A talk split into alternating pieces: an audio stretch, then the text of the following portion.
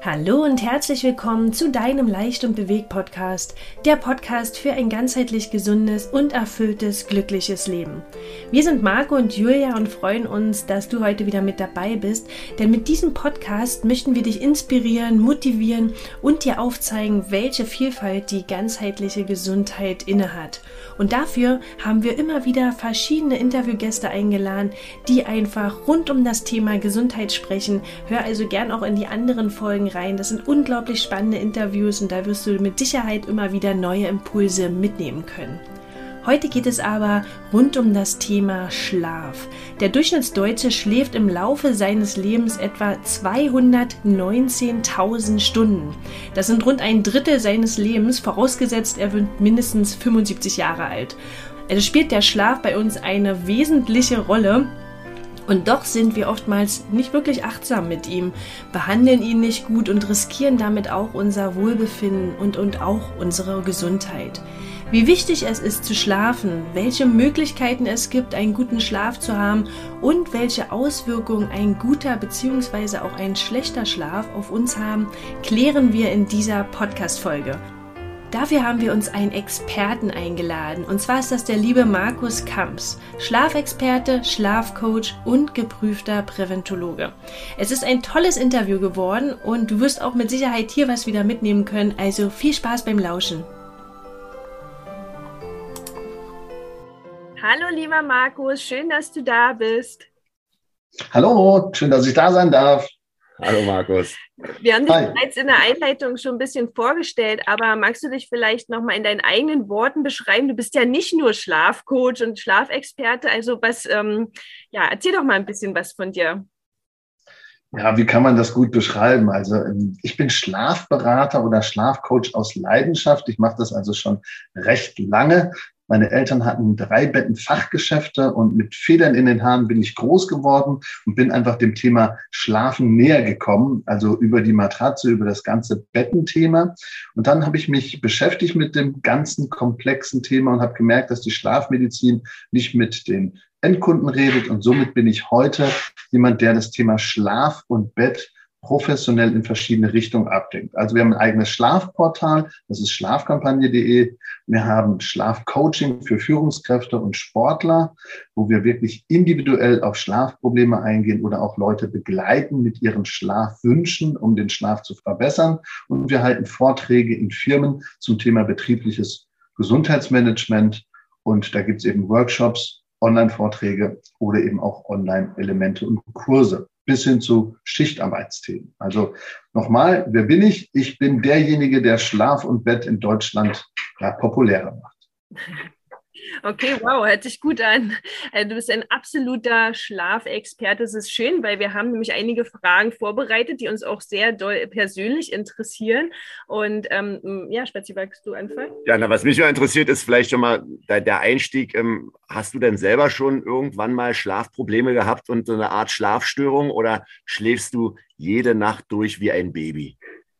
Ja, also das habe ich letztens auch in einem Interview von der Süddeutschen gehört. Ein Schlafberater schläft ja immer gut. Nee, ich schlafe auch mal schlecht. Und ich bin aber jetzt nicht jemand, der aufgrund einer großen Problematik zu dem Thema gekommen ist. Das war eher die familiäre Kopplung und das Interesse für Gesundheitsthemen. Und dann habe ich eben einen Studiengang gemacht als Präventologe. Und da sind 88 Themen von Gesundheit dabei und ein, zwei Blöcke eben Schlafen spezial.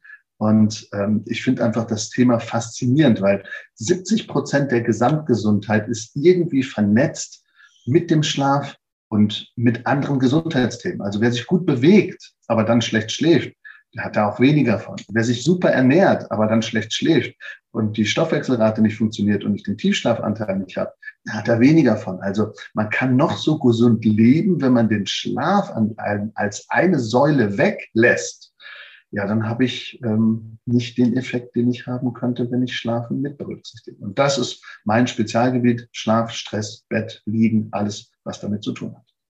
Cool. Also passt ja auch zu unserem Ansatz, weil wir ja auch holistisch versuchen, die Dinge anzugehen ne? und nicht nur eine Sache uns konzentrieren, sondern gucken, dass das Gesamtpaket irgendwie stimmt, um ja, ein gutes äh, Leben zu führen. Ähm, Gehen wir doch mal konkreter rein in den Schlaf. Ähm, wie sind denn so die Schlafphasen? Kann man die wirklich so separieren und sagen, okay, du hast dann, dann, dann passiert das und das im Körper? Ja, Ja, also das kann man schon. Also es gibt ja so eine gewisse Schlafstruktur. Aber was ich dir gerade noch sagen wollte, du hast so eine mega tiefe Stimme. Du könntest bestimmt Audiotapes machen fürs gute Schlafen. Also da können wir noch mal drüber reden. Äh, das finde ich also schon mal mega. Ähm, mit den Schlafphasen, da muss man Schlafphasen und Schlafzyklen sich vorstellen. Also Schlafphasen beschreiben die Intensität des Schlafes. Also wie tief bin ich weg? Und da gibt es eben den leichten Schlaf, den mitteltiefen Schlaf, den Tiefschlaf. Im Tiefschlaf haben wir körperliche Erholung, Zellerneuerung, Stoffwechselraten, auch Ausschüttung, Testosteron, all das. Und dann haben wir einen kleinen sprunghaften Anstieg, sind wieder ein bisschen wacher. Und ähm, dann kommen natürlich auch die Träume. Rapid Eyes Movement, also das heißt ja schnelle Augenliderbewegung. Das kennen viele so dieses Zucken, erstmal so Muskelentspannungen und dann eben in den Augen so ein kleines Flimmern. Und dann ist man in der Traumphase. Also das wechselt aber, das nennt man dann zusammen einen Schlafzyklus, das wechselt in der Nacht zwei bis sieben Mal ab. Und da sind wir schon beim ersten Mythos, was viele haben. Viele denken immer, man muss tief schlafen, man muss durchschlafen. Aber kein Mensch schläft immer tief, kein Mensch schläft immer durch, sondern jeder Mensch schläft zwei bis sieben Mal die Nacht mhm. und das jeweils 85 bis 90 Minuten Blöcke. Und die ersten Blöcke sind vielleicht ein bisschen kürzer und die anderen sind ein bisschen länger, aber im Durchschnitt kann man so sagen, wir haben wiederkehrende Schlafblöcke. Und je nachdem, was für ein Typ ich bin, kann ich sogar verkürzte Blöcke haben, vielleicht nur 80 Minuten. Und manche haben sogar auch tagsüber und auch abends verlängerte Blöcke, so 120 Minuten. Aber im Durchschnitt, wenn wir so sagen, wir haben grobe Wellen in uns von 90 Minuten, kann man damit dann auch arbeiten im Schlafcoaching. Okay. Also Schlafphasen, Intensität des Schlafes, Schlafzyklus, wiederkehrende Schlafblöcke. Aufwachen ist normal und wir haben eben häppchenweise Schlaf während der Nacht und sind zwischendurch dann auch mal wach. Okay, spannend. Und, und verändert sich denn der Schlaf oder die Schlafphasen im Laufe unseres Lebens? Also schläft ein Baby oder ein Kleinkind anders als ein Erwachsener oder Ältere? Also äh, wenn man Großeltern oder so, dann sagt man ja immer die äh, senile Bettflucht. Äh, das die kenne ich auch. Hey. Jetzt schon. Jetzt, Nein, also es ist wirklich, wirklich absolut äh, wichtig und relevant. Wir haben eine Schlafstruktur von dem Tiefschlaf und vom Traumschlaf, also von der geistigen Erholung, von der körperlichen Erholung. Und diese ganzen Prozesse, die verändern sich auch mit dem ähm, Alter. Also wir haben sicherlich am Anfang bei den Säuglingen ähm, ganz viele kleine Minischlafblöcke und dann werden es immer weniger und dann hat man praktisch auch mal einen zweiphasischen Schlaf, also wo man zwei Hauptblöcke an Schlafen hat und dann ist es im Erwachsenenalter eben in der Regel nur ein Kernschlaf, wobei das vor 100 oder 200 Jahren noch anders war. Da hatte man auch zwei Blöcke und ist nachts aufgestanden, hat sich nochmal getroffen, nochmal hingelegt und ähm, dann kommt praktisch irgendwann die Altersumkehr ab 55, verändert sich wieder so ein bisschen die Sensibilität des Schlafes. Man wird öfter auch wach und hat ein bisschen andere Effekte und Ablenkungen. Und da sagen dann manche Leute, oh, ich schlafe nicht mehr so gut. Dafür ruhen die sich aber tagsüber mehr aus oder machen noch ein Nickerchen oder gehen eben zu anderen Zeiten zu Bett. Und dann wird die Struktur des Schlafes eher wieder dem Kinderschlaf näher. Man sagt auch so, polyphasischer Schlaf, also Schlaf in Häppchen.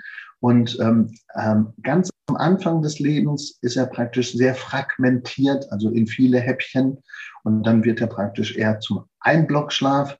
Und dann wird er irgendwann im Laufe des Alters immer wieder auch mehr zu kleinen Häppchen. Und das ist normal. Leute, die das aber gar nicht wissen, und das ist oft in der Altersgruppe 50, 55, 60, die ja, die steigern sich dann rein und sagen, ich bin ja wach, habe ich vorher gar nicht gehabt. Vorher war Hammer auf dem Kopf, durchschlafen, fertig. Was ist denn jetzt los? Ähm, da ist gar nichts los. Das ist einfach normal im Altersveränderungsprozess. Ähm, mein Schlaf wird einfach ein bisschen anders von der Grundstruktur. Und das kann man vielen Leuten schon mit auf den Weg geben, weil das macht viele einfach lockerer, wenn sie dann wissen, ey, das haben ja andere auch. Und deswegen gibt es so vieles, was man zum Thema Schlafen eigentlich ja, mitgeben kann. Also zusammengefasst, ja, der Schlaf verändert sich. Jüngere Leute brauchen mehr Schlaf. Ältere Leute haben veränderte Ruhephasen auch am Tag. Und grundsätzlich ist es aber sehr, sehr individuell, hat mit dem Arbeit, mit dem Essen, mit dem Bewegungsverhalten und auch mit Lichtsteuerung und mit meinem Partner zu tun, wie ich natürlich auch meinen Schlaf so ein bisschen strukturiere. Okay. Und kannst du äh, uns eine, eine, Stundenanzahl sagen? Weil oftmals werden ja bestimmte Sachen in einen Raum geworfen. Ne? Kinder müssen 10, 11 Stunden schlafen nachher. Ja, da gibt es da gibt's Tabellen zu, aber ich weiß das jetzt einfach. Ich habe mich selber unheimlich auch, bevor mein Sohn kam, unheimlich auch mit ähm, Kinderschlaf auseinandergesetzt. Was ist praktisch da möglich? Was ist praktisch da an Zyklen und, und an Sachen?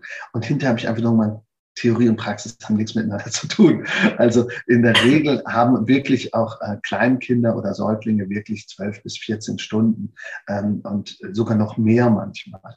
Ähm, in der Pubertät ist auch wieder ein hoher Schlafbedarf. Also da sollte man auch wieder zehn bis äh, zwölf Stunden haben. In der Regel haben die aber nur acht oder vielleicht sogar nur sechs, weil sie am Zocken sind und dann praktisch früh morgens aufstehen müssen oder vom Vater mit dem Auto gebracht werden und nicht mit dem Bus fahren. Also da gibt es ganz viele unterschiedliche Struktursachen.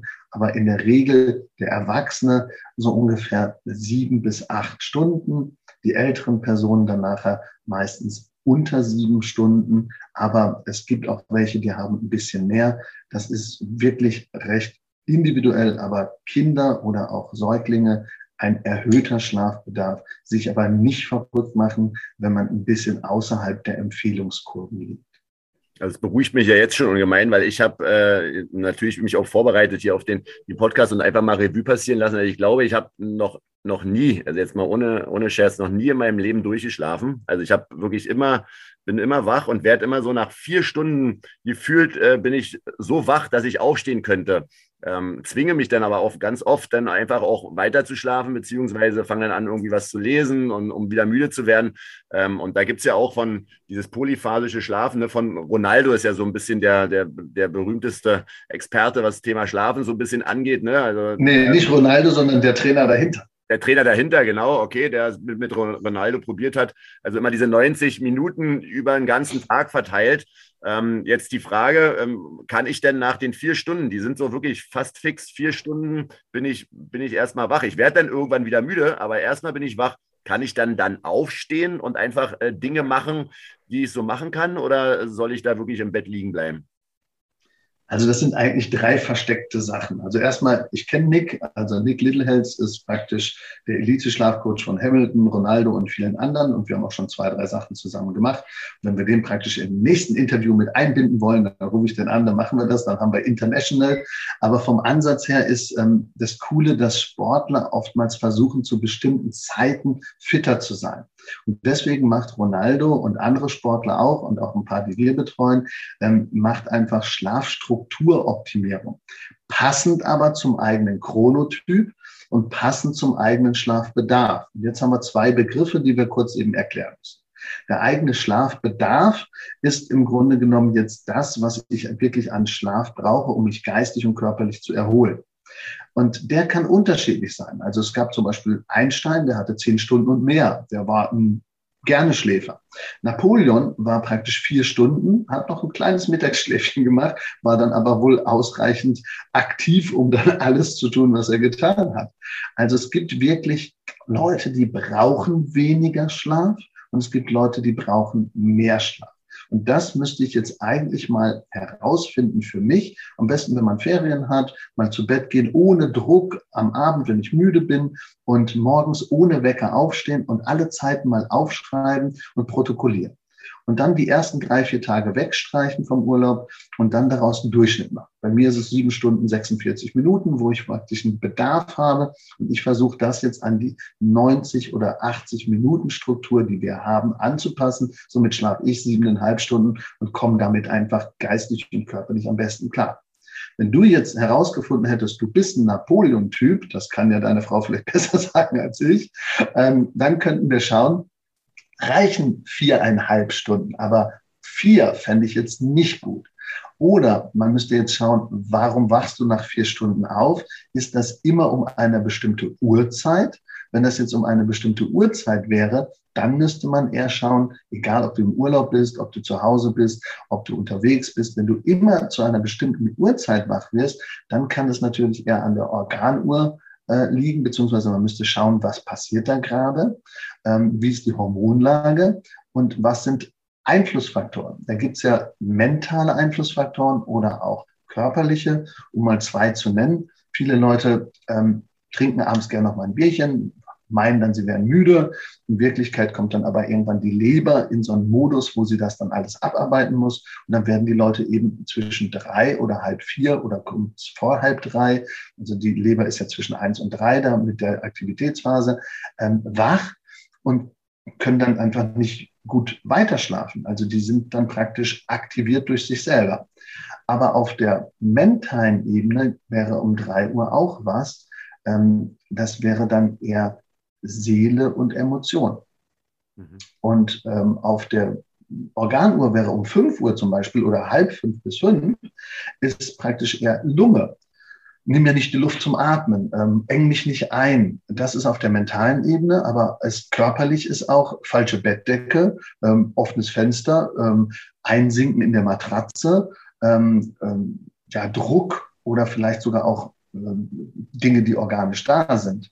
Und ähm, auf der Lungenebene ist das dann soweit klar, aber dahinter steckt dann eben auch manchmal ähm, Wut und Aggression, also auf der mentalen Kopplung.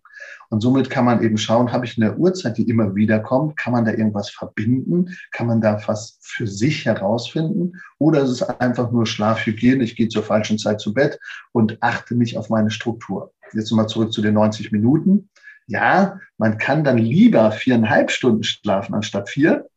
Und ähm, viele haben dann das Phänomen, dass sie nach viereinhalb Stunden fitter sind, als wenn ich jetzt fünf oder fünfeinhalb geschlafen hätte, weil dann komme ich morgens zu einem Zeitpunkt raus, wo ich ähm, vielleicht mitten im Tiefschlaf bin und dann in den Spiegel gucke und denke, hey, ich kenne dich nicht, aber ich wasche dich trotzdem. Also man ist dann so morgens mies drauf. Und zu einem anderen Uhrzeit wacht man manchmal eine Viertelstunde bevor der Wecker klingelt auf und denkt sich, boah, jetzt wäre echt toll.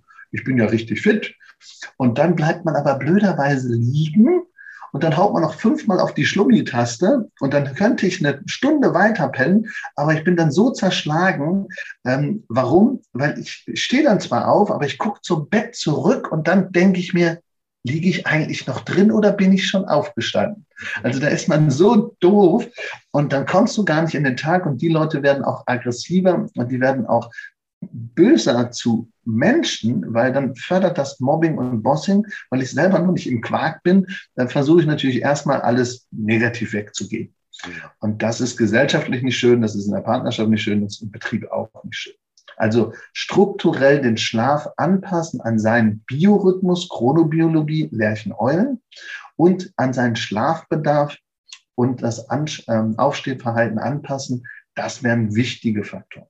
Mhm. Okay, und wir hatten das Thema Tracking ja schon im Vorgespräch so ein Stück weit. Da gibt es ja mehrere Gadgets, wie man es machen kann. Da gibt es den, den Ohrring, den ich jetzt selber habe. Kannst du über Uhr tracken oder sonst was. Wie, wie stehst du dazu, äh, deinen Schlaf zu tracken? Also ich finde das als zusätzliche Hilfe super, aber nicht als die erste.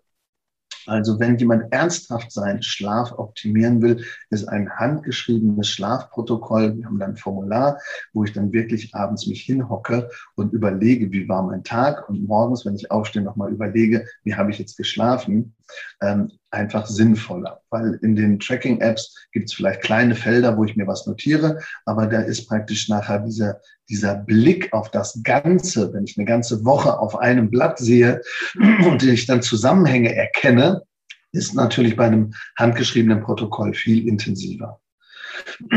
Das ist praktisch das, ähm, was das ausmacht. Und bei einem Tracking kann ich natürlich kurz schon sehen, oh, guck mal, hier ist eine Zahl raufgegangen oder hier ist eine Zahl runtergegangen oder hier hat sich was verändert und kann das für mich deuten. Aber ich darf es nicht zu ernst nehmen, weil alle Zahlen, die auch für Tiefschlaf oder Traumschlaf oder Zyklen ausgeworfen werden, haben mit den echten Zahlen aus dem Schlaflabor, also von der Polysomnographie, nicht viel zu tun. Also die sind wirklich Tendenzen, und alle Dinge werden immer besser, gar keine Frage. Und es ist auch toll, dass wir das haben als Hilfstool. Es ersetzt aber manchmal nicht den kontrollierten Blick oder das Gespräch mit einem Coach über mein eigenes Schlafprotokoll, wo man eventuell einen Hebel sieht, der mir helfen könnte. Es ist praktisch wie so eine Art Selbstbegleitung und dass ich zumindest merke, wenn ich was super falsch mache, dass das dann einen Peak hat und eine Auswirkung. Ähm, aber das zu optimieren in Struktur wird über einen Tracker einfach schwieriger. Und es gibt sogar noch eine Sonderform. Leute mit Insomnien, also das sind Ein- und Durchschlafstörungen, die sollten mit Trackern aufpassen, weil die meistens beim Einschlafen sowieso schon Probleme haben. Und wenn die jetzt praktisch auf die Uhr gucken und sagen, ah, ich habe nur 17 Minuten Tiefschlaf, wie viel hast du? Dann regen die sich noch mehr auf und steigern sich rein und können das Loslassen nicht mehr genießen. Und Schlafen ist eben Loslassen, Schlafen ist Entspannung. Eigentlich braucht es auch gar keinen Schlafcoach oder Schlaftrainer. In der Regel kann das jeder selber. Nur manche brauchen so ein bisschen Begleitung auf dem Weg. Und ähm, wenn ich einen Tracker habe, dann kann ich ein bisschen selber anfangen. Vielleicht komme ich klar, aber manchmal braucht man regelmäßige Begleitung auf dem Weg. Und das ist das, was wir tun. Hm, okay. Cool. Okay, danke schön. Wow, das ist richtig viel, äh, viele Impulse, die du jetzt gegeben hast. Und nochmal zu Marco jetzt abschließen, wenn mit seinen vier Stunden, ähm, finde ich auch persönlich nicht gut dass er, also ich bin auch immer, also ich, äh, ich äh, animiere Mut, ihn, motiv immer. Ja, und motiviere dich wirklich immer schon, dass wir da mal hin äh, was machen.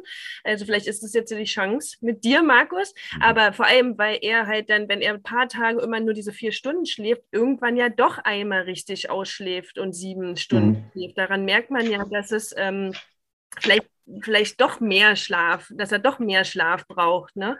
Und äh, ja, also das ist dann ein aufgelaufenes Schlafdefizit. Ja, genau. Genau. Mhm. Und da auch die nächste Frage mit dem Mittagsschlaf. Ist es ähm, sinnvoll oder ist es auch wieder individuell für jeden so Powernap? Ähm, Powernap ist jetzt ja gerade auch populär, was Homeoffice und solche Sachen angeht. Ähm, ich würde dazwischen, wenn ich darf, weil du ja gerade angesprochen hast, dass wir nochmal auf das Individuelle eingehen mit den vier Stunden, ähm, würde ich auf Powernapping gleich antworten. Also generell, ja, erhöht die Reaktionszeit, ja, ist positiv, kann man nutzen, sollte man nutzen, nicht länger als 20 Minuten, aber nur, wenn ich keine Einschlafstörung habe weil sonst nehme ich mir ja praktisch Schlafdruck weg und kann dann wieder schlechter einschlafen und schlafe dann wieder später ein und habe dann eine Verschiebung wieder in den nächsten Tag und muss dann wieder Mittagsschlaf machen. Also das kann dann zu so einer Tag-Nacht-Umkehr führen. Aber grundsätzlich Powernapping und Mittagsschlaf super. Können wir gleich nochmal zwei Sachen besprechen, nämlich wo mache ich das und ähm, wie sollte ich es ein bisschen strukturieren. Vorher aber nochmal, ihr beide ihr leuchtet da so an meinem Monitor. Die anderen können das ja gar nicht sehen. Aber ähm, ich sehe immer so die Augen zucken und was man da so Besonderes machen kann. Und vielleicht nochmal für die, die jetzt zuhören und für euch Struktur ähm, als Paar. Weil das ist ja wieder das Thema Lerche-Eule und das ist auch das Thema Uhrzeit und das ist auch das Thema Schlaflänge. Ähm, meine Frage an euch, ihr dürft mitmachen, wir machen hier Quiz, wir machen jetzt die Rateshow, Tralala und Hopsasa. Zu welcher Uhrzeit muss man denn zu Bett gehen? Ja, also ich tatsächlich, wenn du sagst Lerche Eule, ist es ganz interessant, weil ich bin die Lerche und Marco ist die Eule und die Lerche anscheinend, weil er spät ins Bett geht und früh aufsteht. Ähm, ich bin tatsächlich schon ab 21 Uhr müde, also ich kann schon mhm. ab 21 Uhr ins Bett gehen. Marco? Na, ich, ich sag mal auch ähm, 22 Uhr. Mhm. Okay, also wir haben schon mal festgestellt, generell ist das nicht wichtig, ob es jetzt 21 Uhr oder 22 Uhr. Wichtig ist M. Wir merken uns M. M steht für Müdigkeit und jetzt kommt praktisch unser Zusatz. Also wir sagen immer, man muss M17 kultivieren. M17 steht für Müdigkeit und dann nicht länger als 17 Minuten warten. Mhm. Also in der Regel hast du nur 20 Minuten Zeit, um zu Bett zu gehen, weil wir haben so eine Art Schlaffenster. Wir haben so eine Art, ich sage jetzt mal, Zeitpunkt, wo es klappt. Und wenn du zum Beispiel jetzt, wir machen mal einen Mittelweg und dann muss äh, Julia einfach mitmachen. Also wir sagen jetzt mal 22 Uhr, seid beide müde. Muss ja jetzt nicht stimmen. Lerche Eule sprechen wir gleich. Aber wenn jemand um 22 Uhr müde ist, dann müsste der um 22 Uhr bis 22.20 Uhr zu Bett gehen, Zähne geputzt haben, kein Licht mehr anmachen und hinlegen. Und dann ist die Chance, dass er einschläft, ohne dass es noch andere Rahmenbedingungen gibt, wie Bett, Stress, mentales, Hormone, Gedöns, ist super. Wenn ich jetzt aber zu lange warte, weil ich den Film noch zu Ende gucken muss, Netflix ist super, oder weil ich praktisch noch den Mülleimer an die Straße schieben muss, oder weil ich im Urlaub noch unbedingt noch eine Runde joggen will, oder weil ich praktisch den Partner jetzt ernster nehme als meinen Rhythmus, ding, ding, ding, ding, dann habe ich jetzt praktisch verloren. Dann liege ich nämlich dann um 22.30 Uhr, 22.40 Uhr im Bett und denke mir, verdammt nochmal, ich war doch gerade müde, warum kann ich denn nicht einschlafen? Und dann wird das Bett immer mehr zum Feind und dann kriegt der Schlaf immer mehr einen negativen Stempel. Und dann sagt irgendwann das Gehirn, hm, Bett, gleich wach liegen, gleich blöd, gleich will ich nicht, hier fühle ich mich unwohl, geh doch auf die Couch, da ist es auch schön. Mhm. Und wenn man dann auf der Couch sich besonders wohl fühlt, wird man zum Fernsehsofa-Schlaf Monster. Mhm. Und wenn ich dann ein Fernsehsofaschlaf-Monster bin, dann nicker ich vielleicht auch da ein. Und wenn ich da einnickere, dann speichert mein Gehirn Sofa, Fernseh gucken, schlafen. Toll, Bett, wach liegen, blöd. Mhm. Und je öfter das passiert, desto mehr will ich nachher auf der Couch einschlafen und desto weniger schaffe ich den Absprung zur richtigen Zeit. Und jetzt kommen wir zu Lerchen und Eulen. Als Single ist das nämlich einfacher, seinem Rhythmus dann zu folgen und das irgendwann zu machen. Wenn man aber in der Partnerschaft ist, haben es die Lerchen besonders schwer, weil die sind dann praktisch meistens schon müde, sagen dann zum Partner, Schatz, ich bin bei dir, wir sehen uns so selten, wir haben wenig Zeit, mach mal Tatort, mach mal Netflix, mach mal DVD, ich bin da. Weggeratzt. weggeratzt.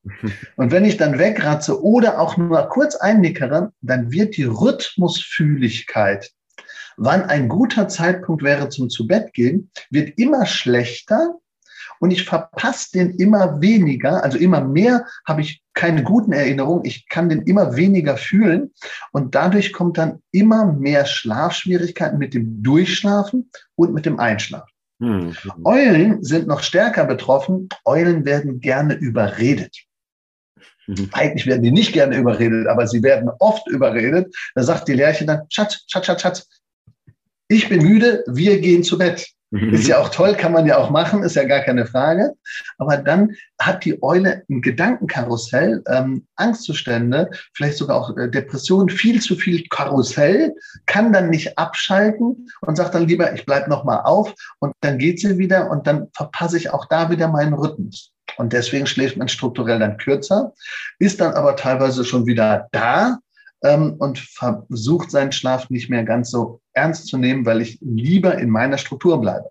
Das kann ich auch machen, aber dann nennt man das ähm, Schlafdiät, zur richtigen Zeit zu Bett gehen, den Schlaf bewusst verkürzen, aber diesen Schlaf dann auch intensiv genießen und dann Zug um Zug verlängern. Also meine Empfehlung für dich wäre, kultiviert viereinhalb Stunden schlafen, aber zum Müdigkeitszeitpunkt und dann praktisch versuchen, irgendwann nochmal ein Zyklus mehr zu machen, dass du irgendwann vielleicht auf sechs kommst und vielleicht bist du dann Kurzschläfer und sechs reichen dir, ohne dass du ein Wochendefizit aufbaust und ohne dass du dich dann irgendwann am Wochenende wegtanken musst. Weil das macht ein Mini-Jack Black in der nächsten Phase, nämlich am Montag und Dienstag. Und dann hast du wieder ähm, den Verpenner-Modus und dann schläfst du erstmal wieder weniger, weil du das ja nicht willst. Und dann wird das immer weitergehen. Also lieber sieben Tage mal den gleichen Rhythmus durchhalten und versuchen auf sechs zu kommen und wir starten mit viereinhalb. Also das wären die Hausaufgaben für euch. Jeder geht praktisch zu Bett, wenn er müde ist, zumindest zweimal die Woche den Partner ignorieren. Also nicht komplett, nur beim zu Bett gehen, zusammen darf man Abendessen, aber dann heißt, hör mal, heute lebe ich meine Phase aus und heute überlege ich mir meinen Zyklus, damit ich praktisch meinen Rhythmus wieder lerne. Wenn ich das nicht mache und mich immer nur dem Rhythmus des anderen anpasse, wird einer verlieren oder beide. Mhm. Und das macht dann irgendwann ab 45, wo dann auch die Hormonlage anders ist, wo wir keinen so großen Melatoninspiegel mehr haben, also schlafanschubsende Substanz, dann kommt das stärker durch. Am Anfang ist das so, ja, dann mach halt das Fenster auf, dann nimm halt die härtere Matratze, dann gib halt zweite Decke oder dann lies halt noch, mach das Licht an. Aber irgendwann ab 45 wird man so erwachsen, dass man sagt, nö, jetzt bin ich selber dran, jetzt gucke ich mal auf mich. Und deswegen muss man auch da spätestens den Schlaf ein bisschen ernster nehmen. Okay. Ist ja auch, ist es partnerunfreundlich dann eigentlich so? Oder wie, äh, also man. Es ist eigentlich zuträglich, weil dadurch schläft man ja besser, dadurch hat man bessere Laune und dafür geht es am Tag einfach miteinander besser und harmonischer zu. Ähm, unfreundlicher wird, wenn man natürlich überhaupt gar keine Zeit mehr für sich hat, deswegen auch nur erstmal zwei Tage die Woche oder drei Tage. Man sollte natürlich schon ein bisschen Sozialzeit noch miteinander haben. Ich habe auch so einen Rhythmustypen bei mir an der Seite, der jetzt nicht gerade mein Chronotyp ist. Ich bin auch Eule. Ich gehe manchmal halt abends noch ins Büro und mache dann noch was, weil ich da jetzt auch Lust zu habe.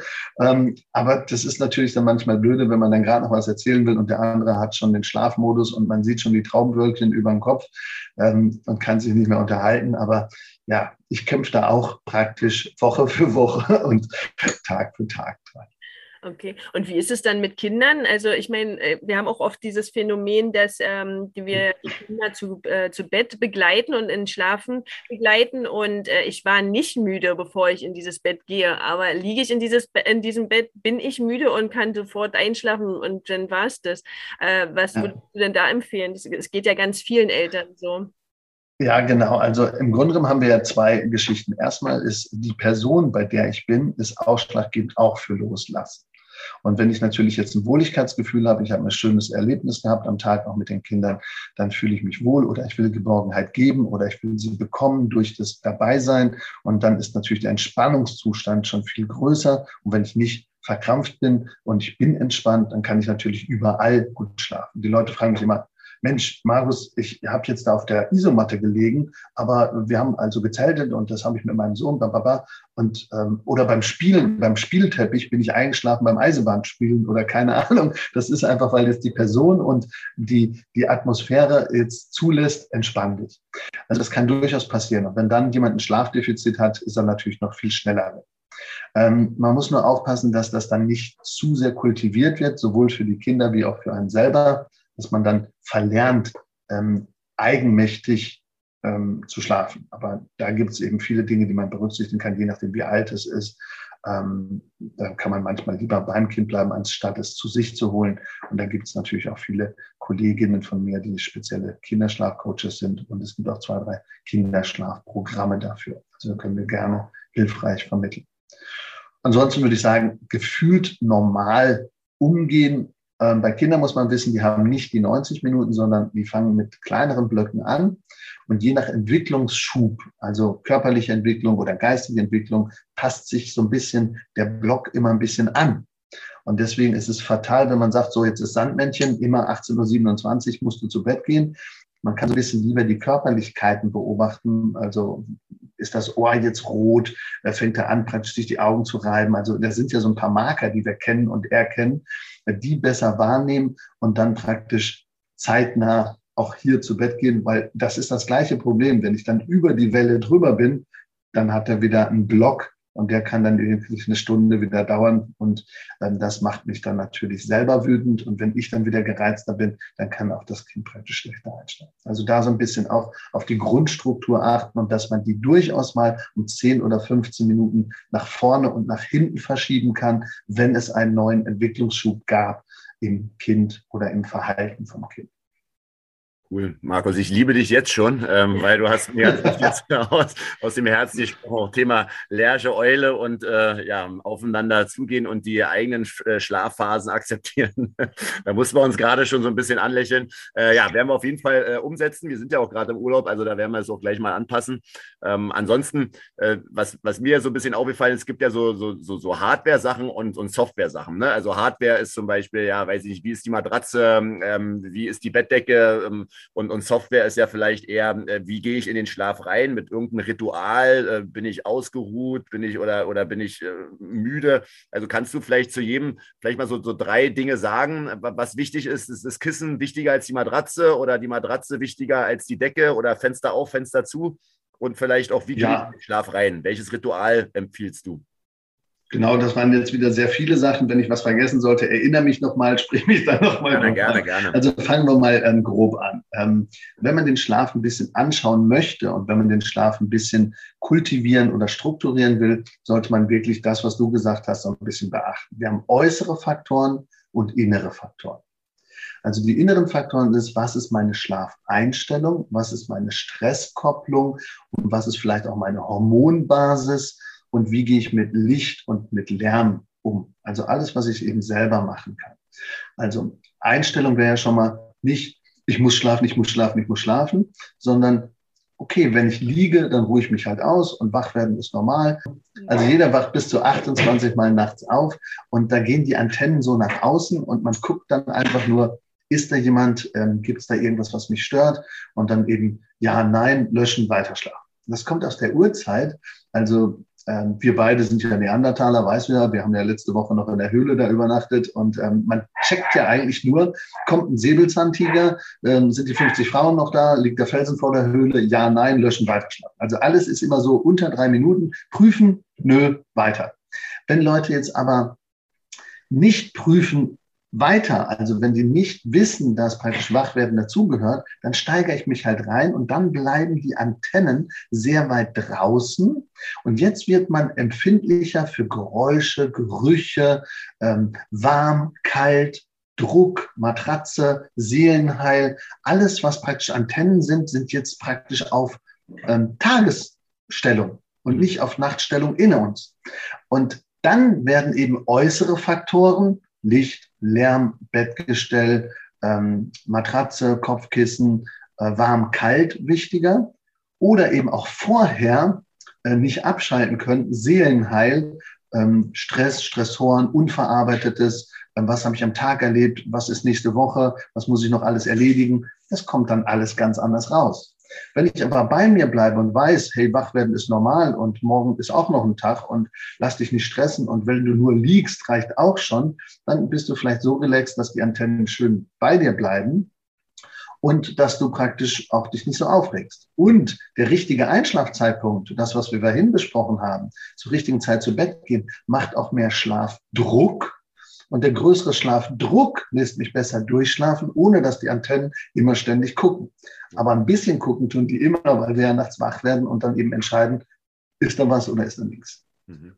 Okay. Also nochmal so ein paar Faktoren.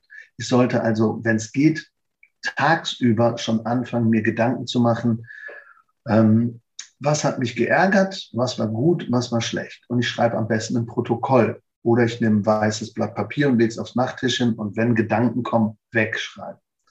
Dann mache ich anderes fürs Stress entkoppeln, zum Beispiel gut atmen. Also dann praktisch immer einatmen, ausatmen, ausatmen doppelt so lang wie einatmen. Und es gibt verschiedene Grifftechniken und Atemtechniken, die man eben benutzen kann, um auch schlafgekoppelt wirklich einen Vorteil zu haben für die Leute, die ein Gedankenkarussell haben oder Kopfkino. Aber das tagsüber sich schon mit den Dingen zu beschäftigen, macht schon Sinn. Dann ist abends nämlich weniger übrig und dann habe ich weniger Stress, um wirklich einschlafen zu können.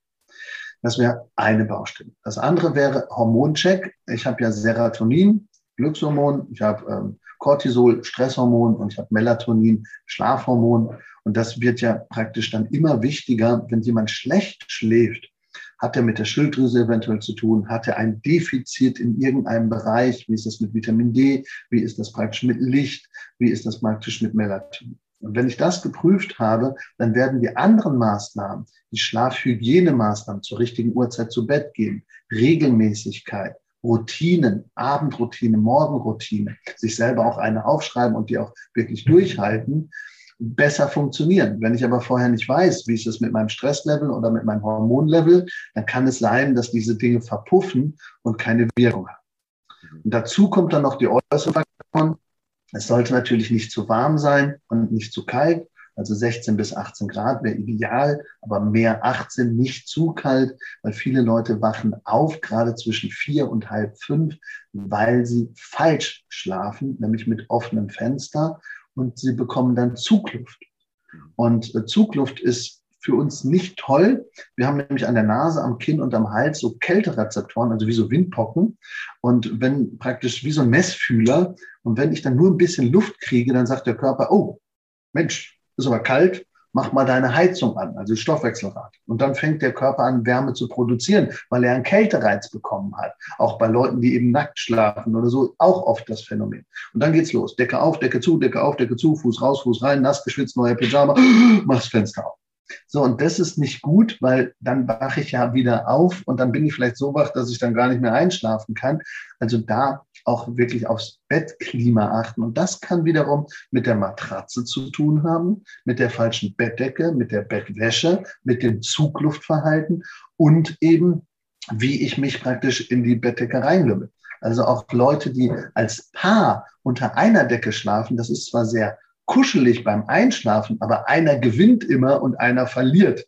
Und deswegen ist es natürlich immer so ein Kampf, dass man lieber eigentlich zwei Decken hätte. Ähm, der Mann in der Regel eine Naturhaardecke und die Frau in der Regel eine Daune, weil die meisten Männer, die schwitzen, die haben eine sehr fürsorgliche Frau. Die hat nämlich gesagt, Schatz, ich kaufe die Bettdecke alleine.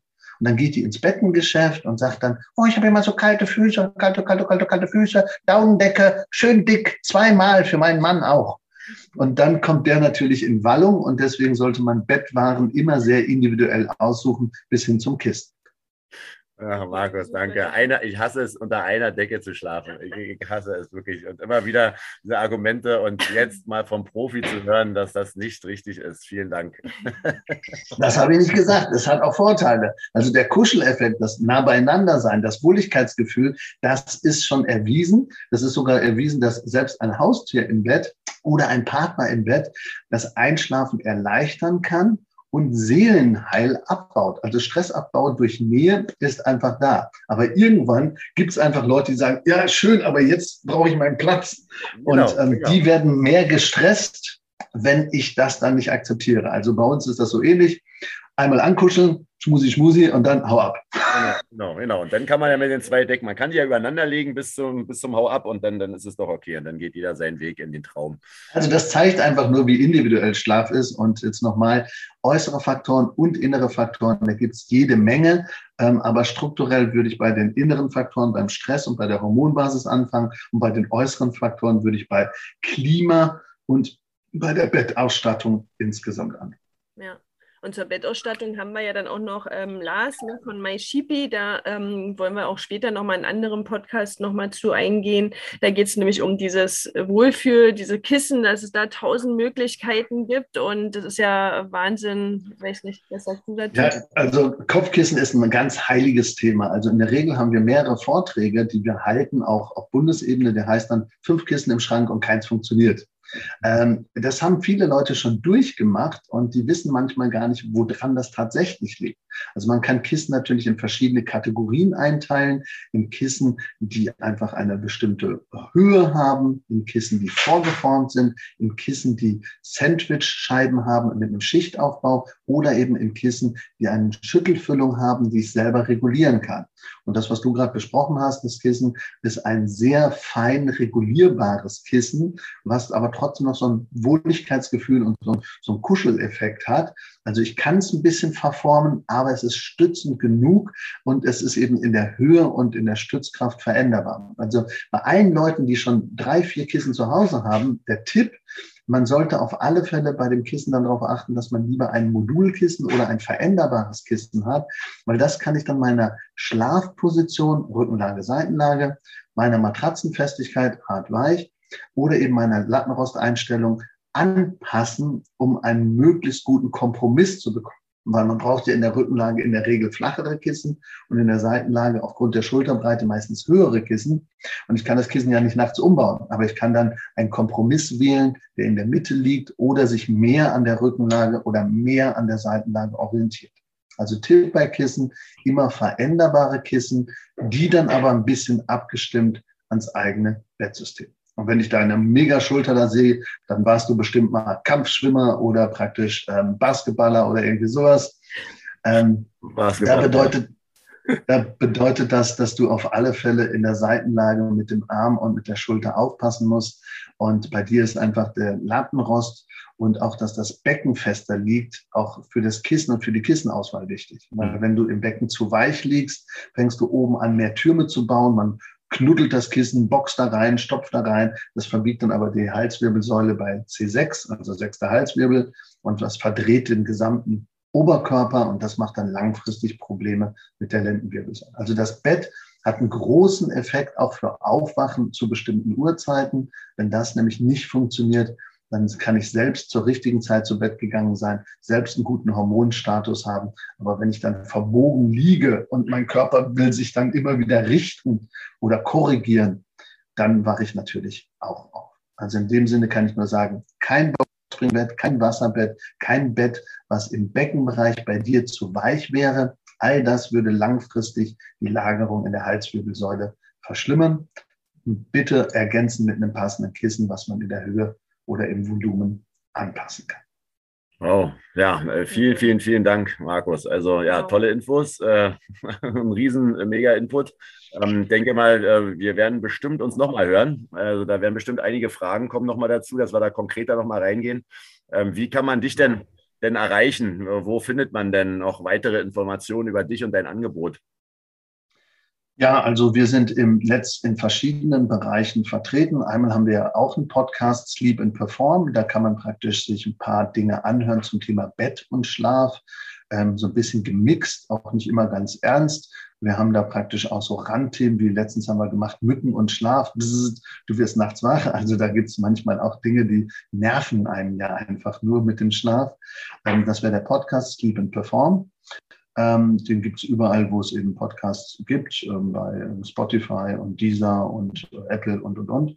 Dann haben wir ein Schlafportal, das heißt schlafkampagne.de, also www.schlafkampagne.de.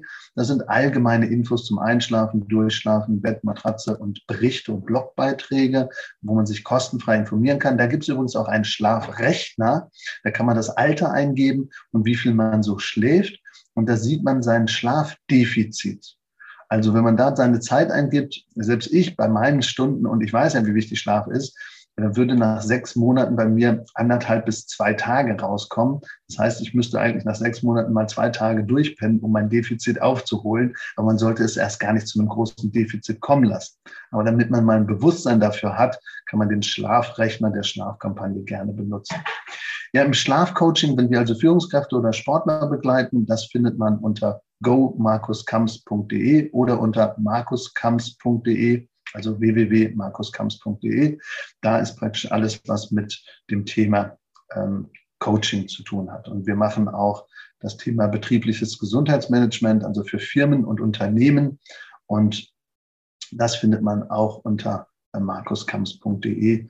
Und da haben wir dann praktisch andere Tools für Unternehmen, wie man Online-Vorträge oder Workshops halten kann. Wir können ja alles in die Show Notes reinpacken, so dass jeder seinen Weg oder seine, ich sage jetzt mal, Dinge finden kann. Aber gemeinsam kann man natürlich auch das Thema weiter forcieren und auch was kreieren für die Zuhörer, die ihr so habt. Cool. Ja, na, vielen, vielen Dank, Markus. Vielen Dank für deine Zeit. Vielen, vielen Dank für die ganzen Infos. Und dann äh, ja, wünschen wir mal allen einen guten und gesunden, erholsamen Schlaf und äh, bleibt schön gesund und, äh, und dann liebe Grüße an alle und wir hören uns. Ja, und mit den Worten von Tucholsky zu enden, gebt den Leuten mehr Schlaf und sie werden wacher sein, wenn sie wach sind, sagt Kurt Tucholsky. Markus Kamp sagt, Bett und Schlaf und Rahmenbedingungen sind wichtiger, als wir annehmen. Also es ist der erste Schritt zu einer besseren Schlafkompetenz, wenn ich meinen Schlaf einfach nur ein bisschen ernster nehme und ein bisschen in den Mittelpunkt stelle. In dem Sinne, allzeit guten Schlaf, euer Markus Kamps, Schlafberater aus Leidenschaft. Danke, Markus. Markus. Bis, Bis bald. dann. Ciao. Ciao.